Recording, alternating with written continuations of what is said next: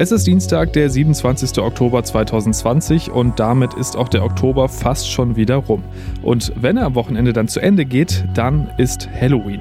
Normalerweise würde man jetzt also wieder darüber reden, ob das mittlerweile bei uns angekommen ist, sich auf Halloween-Partys vorbereiten oder sich fragen, ob man zur Sicherheit Süßigkeiten zu Hause haben sollte, falls wirklich als Geister und Horrorclowns verkleidete Kinder vor der Tür stehen und Süßes oder Saures fordern. Dieses Jahr ist dann natürlich erstmal die Frage, was kann mit Corona überhaupt stattfinden? Und dasselbe gilt natürlich auch für das doch etwas klassischere St. Martin am 11.11. .11. Und genau darüber sprechen wir gleich hier im Aufwacher. Der Rheinische Post Aufwacher. Der Nachrichtenpodcast am Morgen. Mit Benjamin Meyer, schönen guten Morgen. Wir starten natürlich mit dem Wetter, das lässt sich mit herbstlich ganz gut zusammenfassen. Heute Vormittag gibt es gebietsweise immer mal wieder Schauer, der Nachmittag ist dann bei 12 bis 14 Grad erstmal trocken, später dann aber wieder viele Wolken und auch immer wieder Regen. Nachts geht es dann runter auf 10 bis 7 Grad und morgen gibt es dann ähnliches Bild, 1 bis 2 Grad mehr, aber wieder ein Wechsel aus Wolken, Auflockerungen und Schauern. Wir haben es ja gerade schon angesprochen, am Samstag ist Halloween und immer mehr Kinder lieben ja den amerikanischen Brauch, verkleidet bei Nachbarn zu klingeln und Süßes oder Saures zu rufen. Das Ganze, also inklusive Süßigkeiten abstauben, gibt es natürlich auch auf Urrheinisch, ein paar Tage später und zwar am 11. November. Da ist dann St. Martin. Für beides allerdings sieht es in Corona-Zeiten eher finster bis gruselig aus. Mehr dazu weiß Claudia Hauser aus dem NRW-Ressort. Helene Pawlitzki aus dem Aufwacherteam hat sie dazu interviewt. Fangen wir doch mal ganz kurz beim 11.11. .11. an. Da ist ja schon länger klar, den klassischen Umzug wird es wahrscheinlich nicht geben, oder? Ja, es wurden viele Umzüge schon abgesagt, vorsorglich, auch weil die Regeln halt ähm, für viele so ein bisschen undurchsichtig noch waren und geplant werden musste. Und deshalb wurden vorsorglich schon viele Umzüge abgesagt. Wie sind denn die Regeln? Also ohne Mindestabstand dürfen zum Beispiel in einem Martinszug nur zehn Personen zusammentreffen. Wenn man jetzt einen Zug machen wollen würde mit Hunderten oder so, dann braucht man halt ganz bestimmte Hygienekonzepte und so. Wenn wir jetzt aber über so kleinere Züge sprechen, die ein Kindergarten veranstaltet oder eine Grundschule, dann ist es halt diese Zehn-Personen-Regelung. Und in Städten mit einem Inzidenzwert ab 50 sind eben maximal nur fünf Personen erlaubt. Okay, das wäre ein sehr kleiner Martinszug. Ein sehr kleiner Martinszug, dann dürften zwar die Kinder, weil die ja auch tagsüber den Abstand nicht einhalten in ihren Kitas, oder in den Grundschulen, die dürften zwar zusammen raus, aber die Eltern dürften eben nicht mitkommen. Okay, klingt nicht wirklich praktikabel. Also mit anderen Worten, so klassisch St. Martins Umzug wird es nicht geben. Wie sieht's denn mit Halloween aus? Ähm, der Klassiker ist ja im Grunde genommen mal eine Klingelrunde drehen und sagen, Süßes, sonst gibt's Saures bei den Nachbarn. Kann man das denn in diesen Zeiten machen? Also verboten ist es nicht. Das hat das NRW-Gesundheitsministerium jetzt auch mitgeteilt. Die raten aber dringend davon ab, weil eben die Corona-Infektionszahlen so hoch gehen. Und inzwischen sind wir in ganz NRW, also fast in ganz NRW Risikogebiet. Und da geht es eben darum, Kontakte so weit wie möglich zu beschränken. Theoretisch darf man auch hier zu zehn draußen unterwegs sein, aber es wird davon abgeraten. Ja, und in vielen Regionen ist ja jetzt schon über 50 der Inzidenzwert, dann dürfte es auch nur zu fünf sein, wenn ich dich richtig verstanden habe, ne? Ja, genau. Okay. Also mit anderen Worten, nicht so eine gute Idee, wobei beim Nachbarn klingeln, das passiert ja schon öfter mal. Was sagt denn das Gesundheitsministerium genau, wo das Risiko besteht? Also die haben hier vor allem die älteren Menschen wieder im Blick und sagen halt, dass es quasi wie eine aufgezwungene Begegnung ist, wenn man jetzt bei den älteren Leuten klingelt und vielleicht den Mindestabstand nicht einhält und den irgendwelche Tüten hinhält, weil man Süßigkeiten haben will. Also alles, was ja eigentlich nett ist, kann halt für die älteren Leute auch ein Risiko sein, sagt das Gesundheitsministerium. Hm, ja, und wer schon mal mit Kindern unterwegs war, der weiß, auch für Kinder ist es einfach sehr, sehr schwierig, den Abstand einzuhalten. Die denken da natürlich nicht dran. Was machen wir denn nun, wenn es kein Halloween gibt? Gibt es Alternativen? Da würde ich sagen, ist der Fantasie der Eltern äh, keine Grenze gesetzt. Also man kann sich ja überlegen, wenn man ähm, einen Garten hat, dass man eine kleine Halloween-Party macht und einen Feuerkorb hat oder so. Wenn man draußen ist, ist es ja auch schon wieder ein bisschen besser. Da dürfen natürlich auch jetzt nicht alle Eltern kommen, aber man kann ja mit den Kindern was machen und da ja auch ein paar Nachbarskinder dabei haben. Man kann Halloween-Kekse backen, Kürbisse aushöhlen, Kerzen reinstellen, sich zusammen verkleiden, sowas. Oder man kann ja auch eine Nachtwanderung vielleicht machen mit Fackeln oder eine äh, Gespenstergeschichtenlesung. Also da kann man sich irgendwas ausdenken, so dass die Kinder halt trotzdem einen schönen Abend haben und die verkleiden sich ja auch gern, dann können sie sich ja trotzdem verkleiden und schminken. Ach, da kriegt man eigentlich richtig Lust auf alternatives Halloween. Vielen Dank, Claudia Hauser. Gern geschehen. Das Robert Koch Institut hat heute Morgen übrigens 11.409 Neuinfektionen mit Corona gemeldet. Das sind fast doppelt so viele wie vor einer Woche. Der R-Wert, also die Zahl der Menschen, die eine infizierte Person ansteckt, ist aber leicht zurückgegangen. Alle weiteren Entwicklungen könnt ihr wie immer in unserem Corona-Newsblog auf RP Online verfolgen. Wir sind ja, was Wahlen angeht, komplett auf den Sonntag geeicht. Frühstück, Sonntagsspaziergang und dann in irgendeine Grundschule um die Ecke, Kreuz machen und wieder ab nach Hause. In den USA sieht das anders aus. Als einheitlichen Termin für die Präsidentschaftswahl hat man sich da 1845 auf den Dienstag nach dem ersten Montag im November geeinigt. Grund war, da ist die Erntezeit vorbei, das Wetter ist noch recht mild und mit dieser Dienstagsregelung konnte man verhindern, dass der Wahltag auf den christlichen Feiertag Allerheiligen am 1. November fällt. So viel zur heutigen Geschichtsstunde und jetzt in die Gegenwart. Der Dienstag nach dem ersten Montag im November ist in genau einer Woche. Dann wird in den USA gewählt, entweder eine zweite Amtszeit von Donald Trump oder sein Gegenkandidat Joe Biden. Tina Eck begleitet den Countdown für die deutsche Presseagentur in Washington. Tina, klassische, aber im Moment ja wichtige Frage. Wie ist denn die Stimmung in den USA eine Woche vor der Wahl? Aber die Stimmung ist angespannt und nervös. Jeder rechnet irgendwie mit dem Schlimmsten. Es herrscht so eine extreme Anspannung, sagt auch der schwarze Wähler Dwayne Newman in Georgia bei der frühen Stimmabgabe. Großes Flattern auf allen Seiten. Die Demokraten haben Angst, den guten Umfragen zu glauben. Und Trump schießt aus allen Rohren, um noch aufzuholen. Ich glaube, noch nie hat eine Wahl Amerika so im Griff gehabt, so erschüttert. Und noch nie sind so viele Leute schon so früh zur Wahl gegangen. Wir wollen es eigentlich alle einfach nur noch hinter uns bringen. Wie verbringen die Amerikaner denn diese Woche und dann auch den Wahltag?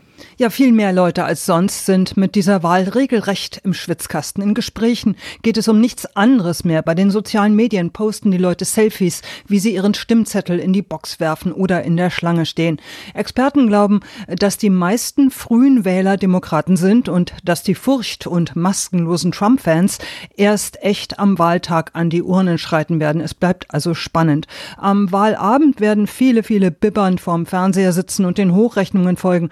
Partystimmung kommt irgendwie nicht auf in diesen Zeiten. Es wurde ja sehr viel über die Briefwahl diskutiert und gestritten. Trump hat ja immer wieder Stimmung dagegen gemacht und von Wahlbetrug geredet. Wie ist denn da die Lage? Er scheint bis auf wenige Pannen gut zu funktionieren, auch wenn nicht jeder dem Postsystem vertraut und doch lieber selbst zum Wahllokal oder zur Dropbox geht. In New York wurden zum Beispiel aus Versehen tausende falsche Stimmzettel an falsche Adressen verschickt. In Kalifornien wurden falsche Briefkästen aufgestellt, um Wähler in die Irre zu führen. Aber im Großen und Ganzen flutscht die Briefwahl und viele, viele Amerikaner machen in Zeiten von Covid natürlich davon Gebrauch. Wie sieht es denn medial aus? Gibt es da noch viel Getöse diese Woche und beeinflusst das noch Wähler? Getöse gibt es allerdings reichlich. Jedes kleinste Detail wird zur Breaking News. Wenn der Stabschef im Weißen Haus sagt, dass Corona nicht unter Kontrolle zu bringen sei, wenn Trump twittert, dass die Medien an der Pandemie-Panik schuld seien und dass weniger getestet werden solle, äh, all das wird dann auf allen Kanälen gehypt und auch bei Twitter und Facebook und anderen sozialen Netzwerken endlos durchgekaut und diskutiert. Ich glaube aber nicht, dass das nun noch viele Wähler beeinflusst. Die meisten haben sich entschieden und viele, viele haben auch schon gewählt. Wie, das sehen wir dann in einer Woche. Vielen Dank, Tina. Und in der Nacht gab es übrigens noch eine wichtige Entscheidung in den USA. Die konservative Juristin Amy Coney Barrett ist ins oberste Gericht der USA eingezogen. Der Senat hat die Kandidatin von Donald Trump bestätigt und damit hat er dann ein Drittel des Gerichts selbst besetzt. Ein Drittel des Gerichts, das immer wieder letzte Instanz bei Themen wie Abtreibung, Arbeitsrecht oder Einwanderung ist und vor dem auch mögliche Streitigkeiten rund um den Wahlausgang in einer Woche landen würden. Die Richter werden auf Lebenszeit benannt. Die Entscheidung könnte die USA also auf Jahrzehnte prägen. Bayer Leverkusen hat den Bundesligaspieltag am Abend mit einem 3 zu 1 gegen Augsburg zugemacht und steht damit jetzt unbesiegt auf Tabellenplatz 4. Heute geht es direkt weiter mit Fußball und zwar mit der Champions League. Und da gibt es für Borussia Mönchengladbach heute eines der Spiele der jüngeren Vereinsgeschichte. Heimspiel gegen Real Madrid. Da kommen wir gleich zu. Wir machen es aber erstmal chronologisch. Vorher spielt nämlich schon der Titelverteidiger Bayern München auswärts bei Lokomotive Moskau. Sebastian Musemann berichtet für die deutsche Presseagentur über die Champions League. Sebastian, äh, die Bayern sind mit einem 4 zu 0 Sieg gegen Atletico Madrid gestartet. Die wissen so langsam echt nicht mehr, wie Verlieren in der Champions League überhaupt geht. Gibst du heute den nächsten Sieg? Ja, also ich denke, möglich ist das auf jeden Fall. Die Bayern werden natürlich versuchen, ihre Rekordserie weiter auszubauen. Aktuell stehen sie da schon bei zwölf Champions League Siegen in Folge. Und damit das heute gegen Lokomotive Moskau auch mit dem 13. Sieg klappt, soll Serge Gnabry wieder mithelfen. Der ist nämlich nach seinem falsch positiven Corona-Testergebnis wieder zurück in der Mannschaft. Trainer Hansi Flick erwartet von den Russen trotzdem einiges an Gegenwehr. An seinem grundsätzlichen Spielplan Jahren will er aber nichts ändern. Ballbesitz, aber auch möglichst wenig unnötige Ballverluste. Immer wieder, immer wieder das Gleiche. Los geht's heute schon um 18.55 Uhr. Eine Frage müssen wir noch klären rund um die Bayern. Äh, Moskau ist aktuell Corona-Hochrisikogebiet. Gibt es da bei den Spielern ein komisches Gefühl? Nee, eher nicht. Das hat zum Beispiel Thomas Müller gestern bei der Pressekonferenz auch ganz deutlich gesagt. Wir sehen außer dem Flughafen den Bus, in dem wir dann da wegfahren, ist äh, nur das Mannschaftshotel und dann den grünen Rasen. Also ich wüsste jetzt nicht, wo da für uns jetzt als Mannschaft eine Gefahr lauern sollte. Dementsprechend sehe ich das unbedenklich. Die Bayern haben auch sonst alles dafür getan, um den Aufenthalt in Moskau so kurz wie nur irgendwie möglich zu halten. Nach dem Spiel geht's mit einem Privatjet direkt zurück nach München. Da dürfen sie mit einer Sondergenehmigung noch bis nachts um 2.15 Uhr landen. Kommen wir zu dem Spiel heute Abend. Eins der Spiele, auf das alle Gladbach-Fans wahrscheinlich gehofft haben, seit ihr Verein sich wieder so langsam Richtung internationale Spiele bewegt hat. Borussia Mönchengladbach gegen Real Madrid. Die Borussia ist ja mit einem 2:2 bei Inter Mailand in die Champions League-Saison gestartet. Ähm, Sebastian, glaubst du heute Abend an den Sieg der Borussia? Ja, da muss auf jeden Fall viel zusammenpassen für die Fohlen, denn Real Madrid hat wieder zurück in die Spur gefunden und am Wochenende erst gegen den FC Barcelona gewonnen.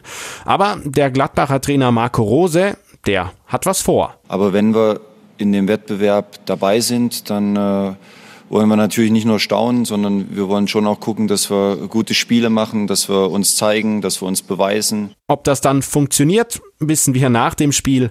Anstoß in Gladbach ist um 21 Uhr. Mehr zu dem Spiel heute Abend hört ihr übrigens auch in der aktuellen Folge von Fohlenfutter, dem Podcast der Rheinischen Post zu Borussia Mönchengladbach. Und bei RP Online könnt ihr euch viele Geschichten von Gladbach-Fans rund um die bisherigen Duelle mit Real Madrid durchlesen. Und zum Schluss schauen wir noch, was heute noch wichtig wird. Und da tagt unter anderem die sogenannte Arktis-Konferenz. Bei der Jahrestagung der Kommission für die Erhaltung der lebenden Meeresschätze in der Antarktis will sich die Bundesregierung für die Einrichtung des bis heute weltgrößten Meeresschutzgebietes im Weddellmeer einsetzen.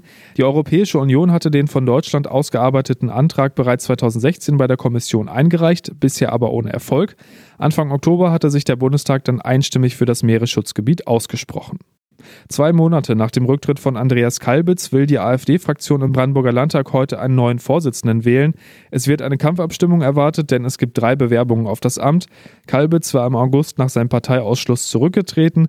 Der AfD-Bundesvorstand hatte Kalbitz im Mai die Mitgliedschaft aberkannt und dies mit früheren Kontakten ins rechtsextreme Milieu begründet.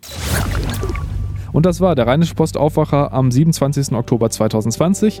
Hier geht's heute Nachmittag mit unserem Update weiter und bis dahin kriegt ihr alle Neuigkeiten wie immer auf RP Online. Habt einen guten Tag und bis bald. Mehr bei uns im Netz www.rp-online.de